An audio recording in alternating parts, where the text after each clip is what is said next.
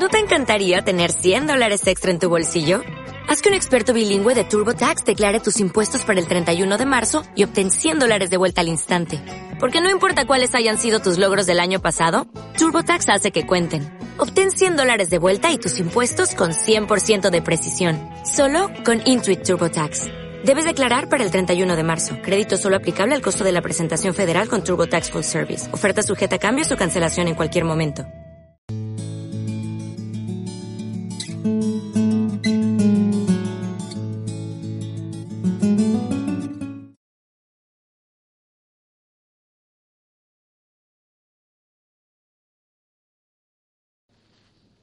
Cuarto problema al que voy a hacer referencia.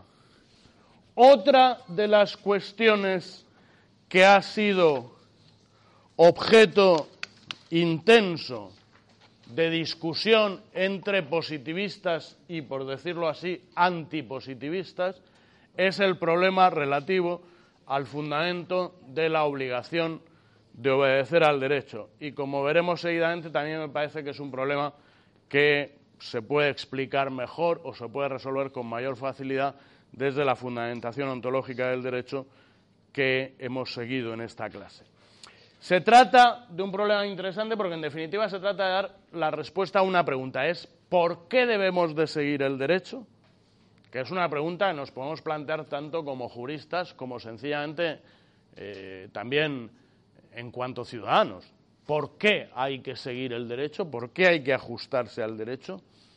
Pues bien, antes de contestar a esa pregunta, me parece que para responderla es interesante, es fundamental, plantearnos ante qué tipo de pregunta nos encontramos. Es decir, cuando yo me planteo si esa pregunta, ¿por qué debemos de seguir el derecho? ¿Estoy planteando un interrogante moral o jurídico? Desde el punto de vista del positivismo jurídico, la pregunta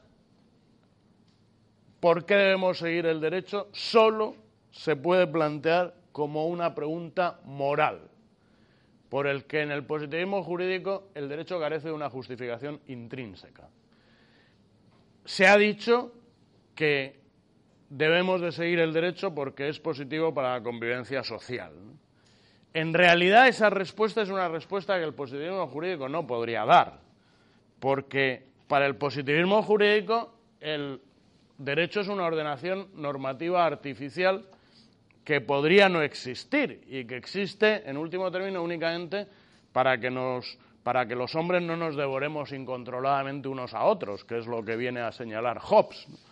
Pero para conseguir ese fin cabe cualquier ordenación jurídica. Por tanto, si esa ordenación jurídica es buena o no, o si es valiosa o no, o por tanto si debe de ser obedecida o no, son preguntas que si, estoy en la óptica del positivismo jurídico son preguntas que solo puedo plantearme desde fuera del derecho, porque el derecho no tiene una justificación intrínseca. Eh, desde dentro del derecho lo único que está claro es que hay unas normas que hay que cumplir porque si no las cumples te ves expuesto a una sanción. Y por tanto la pregunta acerca de si es bueno o no cumplir esas normas, que es en definitiva la pregunta que yo estaba planteando, es una pregunta que solo cabe plantear como una pregunta de naturaleza moral. Cuando el positivismo jurídico habla de obediencia al derecho, está hablando necesariamente de la obligación moral de obedecer al derecho.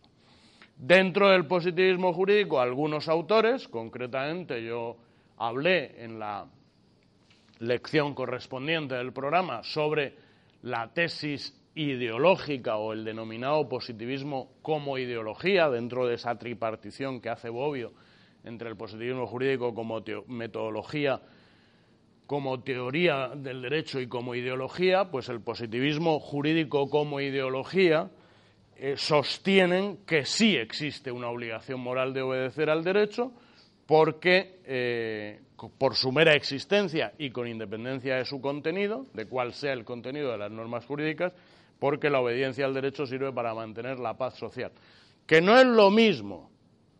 Creo que aquí es interesante detenerse un momento para señalar que la tesis de Hobbes, según la cual el derecho sirve para mantener la paz social, no coincide en absoluto con lo que yo he sostenido al señalar como propósito del derecho la convivencia social. El, planteamiento de Hobbes es simplemente eh, que el derecho sirve para que, para que no haya una guerra permanente, pero no es el propósito de lograr una convivencia armónica fundada en la dignidad humana, que es lo que yo he venido señalando. Pues bien, en la perspectiva de Hobbes y de otros autores positivistas, hay que obedecer al derecho porque es bueno obedecer al derecho, porque el derecho mantiene la paz social y porque si el derecho no existiera nos devoraríamos unos a otros. Y eso con independencia de cuál sea eh, eh, el contenido de las normas jurídicas. Pero, insisto, es una pregunta moral. Yo no me pregunto si es bueno obedecer al derecho desde dentro del derecho, porque el derecho no tiene una justificación por sí no tiene una justificación intrínseca, no está justificado por sí mismo. Y por tanto solo me puedo preguntar si es bueno obedecer al derecho eh, desde el punto de vista moral. Hay otros autores positivistas que, a diferencia de la tesis de Hobbes y de, los, eh, y de esa posición extrema del positivismo ideológico, sostienen que solo se debe obedecer al derecho cuando eh, se trata de normas justas, es decir, solo existe la obligación de obedecer al derecho justo. Es la tesis sostenida, por ejemplo, por un filósofo del derecho español, que es Eusebio Fernández. Y para estos últimos autores, como por ejemplo para Eusebio Fernández, la obligación jurídica existe siempre en el sentido de que si no cumples las normas te ves sujeto a una sanción y la obligación moral dependerá del contenido de las normas. Pero insisto, desde la óptica del positivismo, la tesis, la pregunta sobre si es bueno seguir el derecho solo se puede plantear como una pregunta moral, porque el derecho no se justifica por sí mismo. En cambio, desde la fundamentación ontológica del derecho que hemos expuesto aquí, la pregunta e, sobre si es bueno seguir el derecho sí que puede ser planteada como una pregunta propiamente jurídica, porque desde la concepción ontológica del derecho el derecho sí que se justifica por sí mismo, sí que reviste una justificación intrínseca. Concretamente, eh, desde, la, eh, desde, la, fundamentación ontológica del derecho, el, derecho reviste una justificación intrínseca y, por tanto, la pregunta sobre si debemos de seguir el derecho puede ser planteada como una pregunta jurídica porque, como ya hemos indicado en una, eh, de forma reiterada, el derecho es una realidad consustancial a la naturaleza humana que trata de lograr una convivencia social edificada sobre el respeto a la dignidad humana. Eso es, en definitiva, el derecho. Es una, un, un orden que deriva de la propia naturaleza humana y que aspira a construir una convivencia social edificada sobre el respeto a la dignidad humana.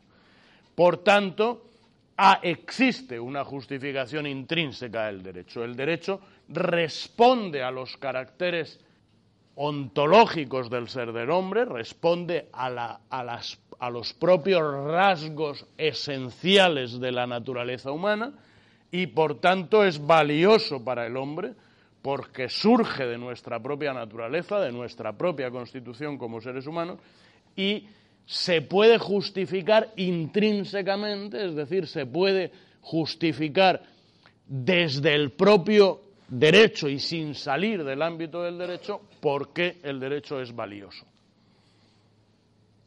Y por lo demás, esta misma explicación del derecho que acabo de recordar nos da ya la respuesta acerca de por qué debemos de seguirlo. El derecho responde a los caracteres ontológicos del ser del hombre, por tanto es valioso por el hombre, y, en consecuencia, debemos seguir el derecho porque es el camino para una convivencia social basada en el respeto a la dignidad humana. Insisto, esa afirmación es una afirmación propiamente jurídica. También cabe plantear, como se decía antes, con razón, el problema de la obediencia al derecho como un problema moral. Ahora después haré referencia a eso. Pero cabe plantearlo desde la fundamentación ontológica del derecho cabe plantearlo propiamente como un problema jurídico. Y la pregunta siguiente es, ¿y debemos de seguir el derecho siempre? Pues yo creo que a esa, yo creo que la respuesta eh, a la pregunta sobre si debemos de seguir el derecho siempre, tiene que ser una respuesta básicamente afirmativa, pero con algunos matices. Creo que es oportuno formular algunos matices. Primero, primer matiz, yo estoy sosteniendo que debemos de seguir el derecho, no la ley. La obediencia al derecho, y vuelvo a hacer referencia a una cuestión que es básica, desde luego en mi modo de entender el derecho, pero creo que podríamos estar todos de acuerdo en ello, y es que el derecho no se identifica con la ley. Por tanto, y si el derecho no se identifica con la ley, la obediencia al derecho no se identifica tanto tampoco con la obediencia a la ley. Yo estoy sosteniendo que debemos de seguir el derecho, no la ley. Por ejemplo, un testigo de Jehová al que le toque formar parte de una mesa electoral tiene la obligación de cumplir con ese deber, tiene la obligación jurídica. Podemos decir, él debe, para él lo bueno es cumplir ese deber. Lo digo por la siguiente razón. los testigos de Jehová, entre otros aspectos, como consecuencia de, una determinada interpretación de la misión de ser eh, apóstoles y delegados de Jesucristo, etcétera, etcétera, entienden que deben de mantener la neutralidad política. Los testigos de Jehová tienen eh, eh, la obligación, digamos, impuesta por su religión y por sus convicciones morales de que deben mantener la neutralidad política. Y entienden que formar parte de una mesa electoral vulnera esa neutralidad política. Y de hecho son muchos los casos en los que ha habido testigos de Jehová que han eh, presentado su eh, cuando les ha correspondido por sorteo formar parte de una mesa electoral, han presentado su eh, digamos su, causa de, de, excusa para cumplir ese deber, que habitualmente no ha sido aceptada. ¿Y por qué? La ley eh, electoral contempla, bueno, la ley electoral no contempla expresamente eh, motivos de excusa para, ser miembros de, una mesa electoral. Habla de que si una persona, creo que hay un precepto en la ley electoral que establece que si una persona tiene un motivo justificado para no formar parte de una mesa electoral, pues deberá exponerlo y la Junta Electoral debe resolver. El hecho es que en el caso de los testigos de Jehová esa excusa derivada de motivos religiosos habitualmente no se ha admitido. Yo estoy en desacuerdo con esa posición y creo que eh, en el caso de un testigo de Jehová, lo correcto para él, lo bueno para él, y insisto, y yo afirmo que lo bueno desde el punto de vista jurídico es no cumplir ese deber. ¿Por qué? Porque el derecho debe respetar las convicciones morales de los miembros de la sociedad siempre que no sean incompatibles con el respeto de la dignidad humana y con las exigencias de la convivencia social y por tanto lo justo, el derecho en este caso, lo justo sería eximir al testigo de Jehová de la obligación de ser miembro de la mesa electoral. En definitiva, todo el fenómeno de las objeciones de conciencia responde al modo de razonar que acabo de esbozar eh, de forma muy breve. A lo que debemos de ajustarnos es al derecho, a lo que finalmente se determine que es el derecho, no a la ley, sino al derecho.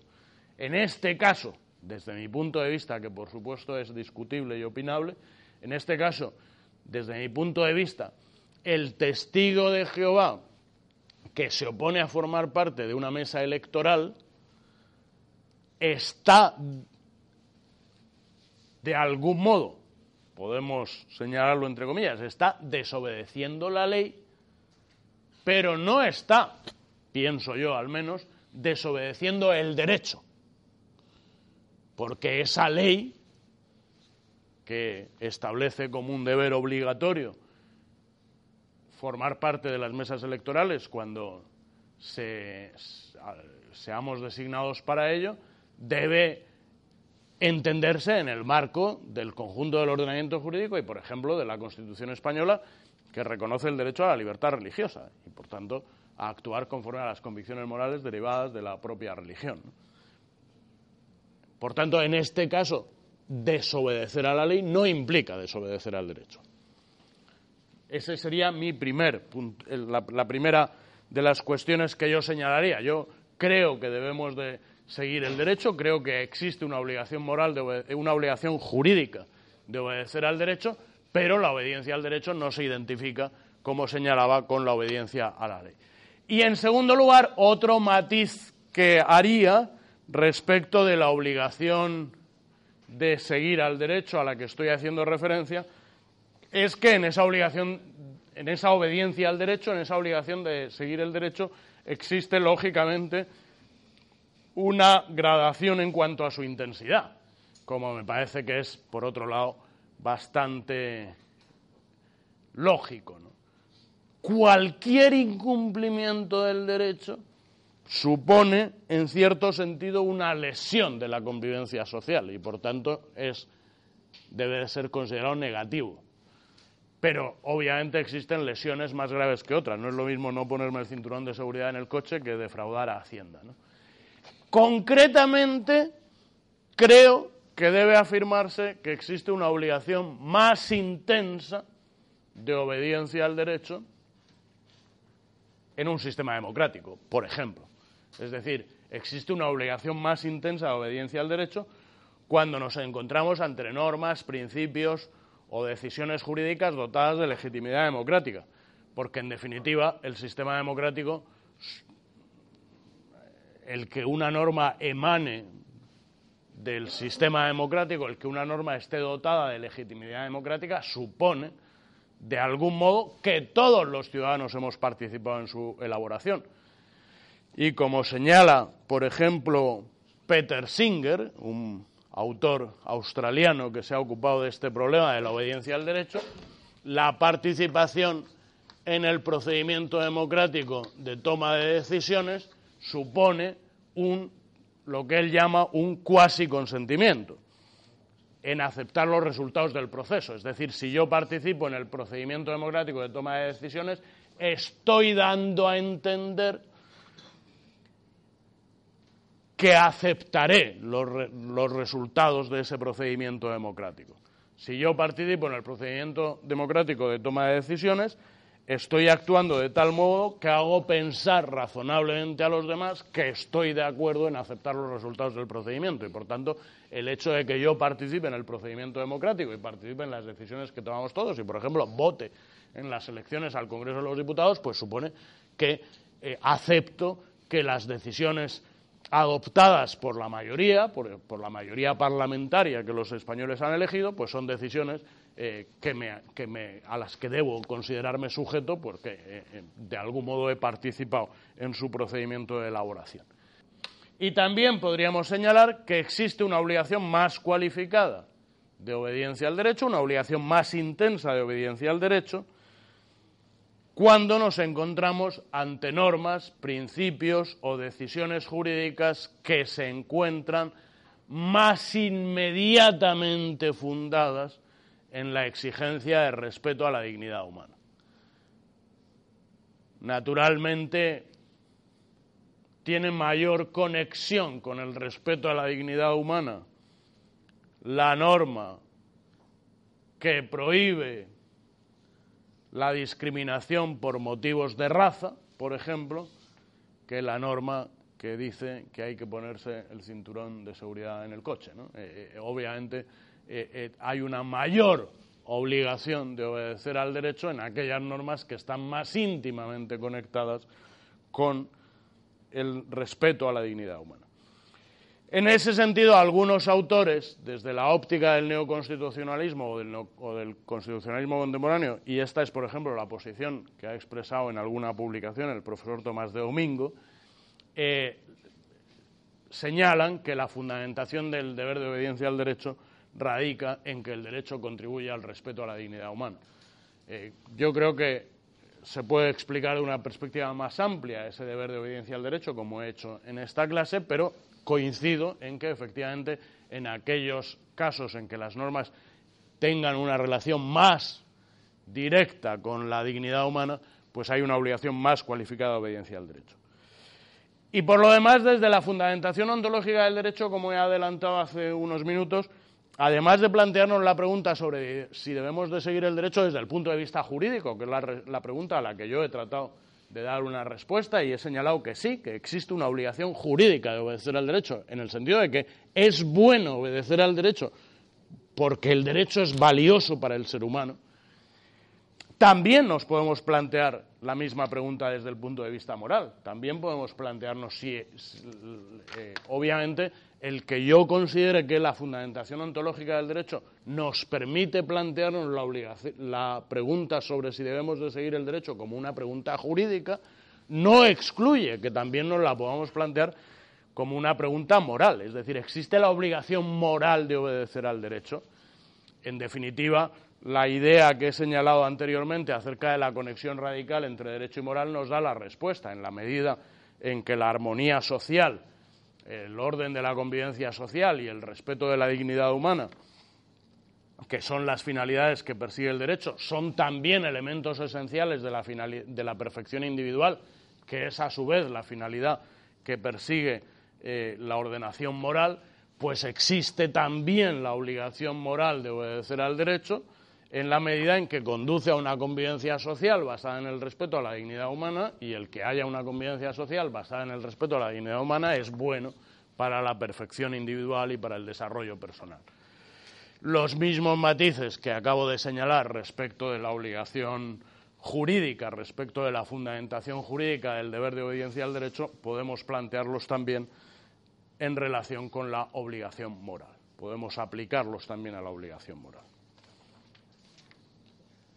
Y finalmente, el último problema al que voy a hacer referencia con toda brevedad es el relativo a la conexión entre derecho y política y con esta cuestión concluimos el tema quinto del programa. Quiero sencillamente poner de relieve una vez más una idea que ha aparecido en más de una ocasión a lo largo de las explicaciones y es que no es admisible la identificación positivista entre derecho y política. No es admisible la identificación que hace el, positivismo jurídico entre derecho y poder político, entre otras razones porque, de acuerdo con la concepción que yo he expuesto y he desarrollado, la política es ontológicamente posterior al derecho. Es decir, eh, donde Existen relaciones sociales caracterizadas por la presencia de derechos y obligaciones recíprocas.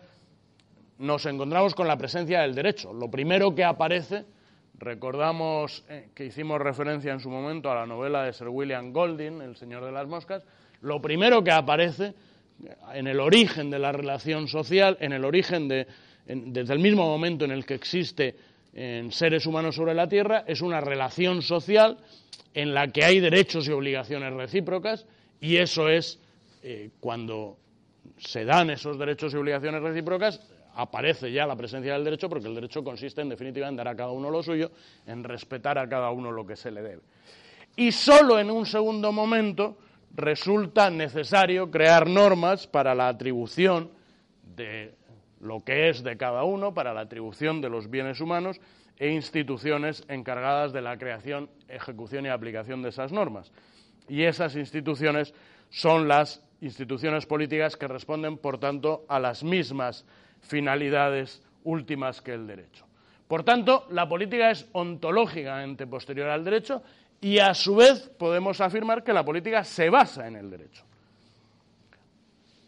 Y luego añadimos también que, aunque la política se basa en el derecho, porque es como he señalado ontológicamente posterior al derecho, a su vez es un vehículo fundamental de creación del derecho, de desarrollo de ese ordenamiento jurídico a partir de los principios elementales basados en la dignidad de la persona humana, a partir de los principios básicos que nacen de esa realidad originaria eh, de la relación social humana. Ahora bien, aunque la política es un vehículo fundamental para la creación del derecho, para el desarrollo de los ordenamientos jurídicos, tenemos que afirmar también que no es el único cauce de creación del derecho, porque hemos insistido reiteradamente en que existen otros cauces de creación del derecho, por ejemplo, la costumbre, que no arranca del poder político, y además tenemos que afirmar que la política, que el poder político no es enteramente libre en su actuación, puesto que ha de sujetarse a un derecho que es superior al poder político, que es superior a, la política. ¿no? Hemos insistido también reiteradamente en la idea de que no, eh, de que el derecho, de que no, no cabe cualquier eh, la creación de cualquier norma jurídica, puesto que las normas jurídicas han de basarse en los principios esenciales de la eh, en los principios esenciales de justicia, que en definitiva se identifican con el respeto a la dignidad de la persona humana. Y por eso hemos señalado, por ejemplo, que cuando un ordenamiento jurídico se aparta flagrantemente de esos principios básicos de justicia, no debe ser considerado propiamente jurídico, sino solo tiene la apariencia de jurídico. Por tanto, creo que estos matices que se señalan en esta eh, diapositiva mm, ponen de relieve la ausencia de identidad, por así decirlo, frente a la tesis positivista entre política y derecho. Indudablemente el derecho y el poder político tienen una relación muy estrecha, entre otras razones porque el, poder político es uno de los vehículos fundamentales para la creación de normas jurídicas eh, y también porque eh, las normas jurídicas regulan la propia organización del poder político, pero como puede advertirse, no existe una identidad entre poder político y derecho por porque la política es posterior al derecho, porque la política no es el único cauce de creación del derecho y porque la política, el poder político, no es enteramente libre en su actividad de creación jurídica, puesto que ha de sujetarse a principios básicos de justicia que son superiores al propio poder político. ¿No te encantaría tener 100 dólares extra en tu bolsillo? Haz que un experto bilingüe de TurboTax declare tus impuestos para el 31 de marzo y obtén 100 dólares de vuelta al instante. Porque no importa cuáles hayan sido tus logros del año pasado, TurboTax hace que cuenten. Obtén 100 dólares de vuelta y tus impuestos con 100% de precisión. Solo con Intuit TurboTax. Debes declarar para el 31 de marzo. Crédito solo aplicable al costo de la presentación federal con TurboTax Full Service. Oferta sujeta a cambios o cancelación en cualquier momento.